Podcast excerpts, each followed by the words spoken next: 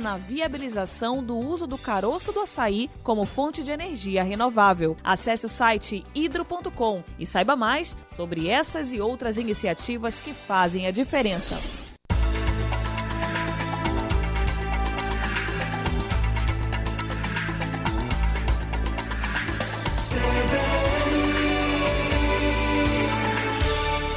Nove vinte.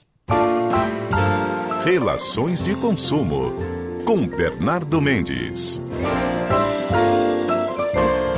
Hoje com vinheta. Bernardo Mendes, bom dia para você. Semana passada eu não tive vinheta, eu tive coluna estendida. E as surpresas não param por aí. Parece que tem CBN em Salinas esse final de semana, Max. Rapaz, só sei que me falaram que a CBN vai parar Salinópolis. É o que eu tô sabendo segundo fontes internas aí. CBN Experience Salinópolis. É, Bernardo Mendes, será que vai marcar presença? Estaremos lá com protetor solar, filtro solar para não queimar a careca. Aí, Bernardo Mendes, então, convidadíssimo para Salinas no fim de semana. Bernardo, vamos falar de algo muito comum, né, em relação à compra, venda aqui no Brasil, internet, compra física, enfim, direitos do cliente na hora de trocar o produto. O que, que você pode trazer para a gente em relação a esse tema? É, vamos lá, né? As relações de consumo elas estão cada vez mais efervescentes. Hoje em dia, os padrões comportamentais de cada um de nós eles são padronizados via leitura de algoritmos, deslocamento, geoposição daquele consumidor dentro da cidade dele, do globo e tudo, e tudo lhe é sugerido. Não raramente você está conversando com uma pessoa, ah, deixa eu fazer uma pesquisa aqui porque eu achei um relógio que era a tua cara, deixa eu ver se eu acho de novo as próximas visualizações que tu tiver na tua rede social, tu vais encontrar ofertas de relógios, se não aquele que você estava procurando, parecidos. E isso nada mais é do que o assédio saudável até esse ponto, para que os consumidores exerçam o poder aquisitivo, detenham em si e ponham para fora os seus padrões comportamentais de consumo, as suas necessidades de consumo. A partir daí, a nossa legislação já existente, comumente conhecida como Código de Defesa do Consumidor, ela traz consigo a possibilidade do consumidor trocar produtos que guardem em si vícios ou defeitos, que guardem em si inadequação para para o fim ao qual ele foi comprado. O que, que eu estou dizendo? O Código de Defesa do Consumidor só te permite trocar um produto se aquele produto não servir para o fim ao qual ele foi comprado. Essa é a realidade. Então, Existem dois aspectos muito importantes aí, Max. O consumidor, ele pode, no exercício da compra presencial, identificar que aquele produto não está apto. E aquele produto não estando apto e assim ter sido informado para ele, por exemplo, produto de outlet, ele pode assim levá-lo pagando um preço mais convidativo. Isso é possível. Ou então, comprar aquele produto, não identificou, chegar em casa e, opa, está com vício, ele não serve, e voltar à loja identificando isso. É lógico que existem padrões de controle da própria loja, assistência técnica, mas a regra básica é essa. Você só troca produto se ele não servir ao fim ao qual ele foi comprado. E vale a curiosidade, Max. Quantos de nós não adquirimos produtos, vestuário, por exemplo, roupa, e você tem aquele prazo de troca conferido pela loja? Aquilo ali não é uma imposição legal, é uma prática reiterada dos comerciantes, dos empresários, para fidelizar o seu mercado consumidor.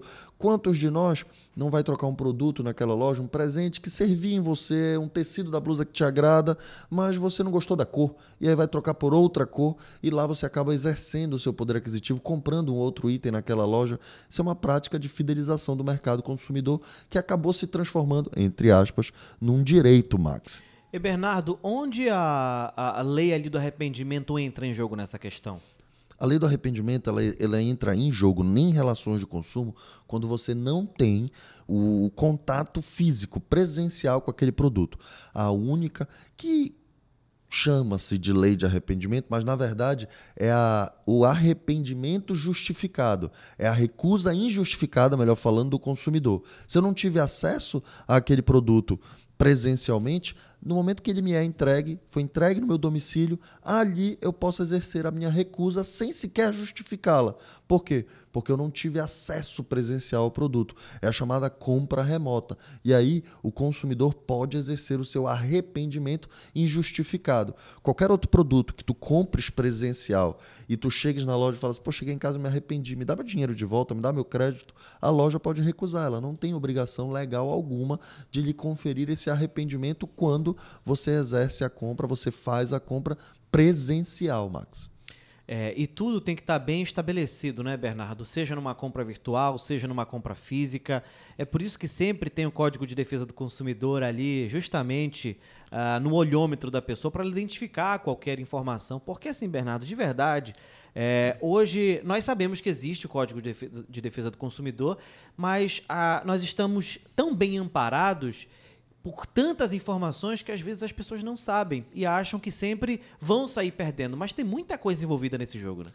E assim, é, é, a legislação de consumo, o CDC, ela é uma legislação que ela, ela, é de conhecimento popular. E quando eu falo que é de conhecimento ostensivo, de conhecimento popular, muitos já detiveram alguma experiência e podem afirmar, mas eu tenho esse direito enquanto consumidor. Em alguns casos você não tem, mas em outros, a prática reiterada, por exemplo, a fidelização daquele mercado consumidor por um empresário para que ele possa trocar aquele vestuário, aquela blusa, serve de atrativo, serve para manter aquele consumidor próximo dos meus produtos para que ele possa comprar sempre mais.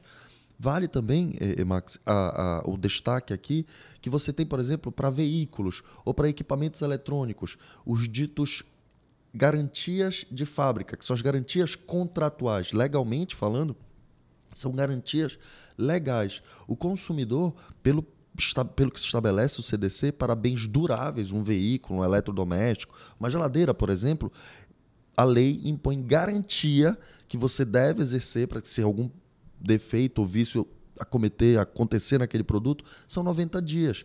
Para além disso, é a garantia contratual. Então você consegue comprar, por exemplo, carro com garantia de 5 anos, carro com garantia de 3 anos. O que, que o fabricante impõe e legalmente impõe, ele é permitido? Ele lhe impõe diversos requisitos que você deve cumprir para que aquela garantia seja mantida. Sua faixa de revisão aqui na concessionária, de tanto em tanto tempo, ou até o limite de tantos quilômetros, tantos mil quilômetros, e isso é legal, isso é possível, Max. Perfeito. Bernardo Mendes na coluna Relações de Consumo aqui na programação. Relações de Consumo, com Bernardo Mendes vinheta duas vezes conforme prometido, Bernardo. Muito obrigado pela presença. Eu que agradeço. A duplicidade da vinheta e até Salinas, Max. Um abraço. Até Salinas. Valeu, Bernardo. Toda quarta-feira, 9h20 na programação. Repórter CBN chegando. Estação CBN.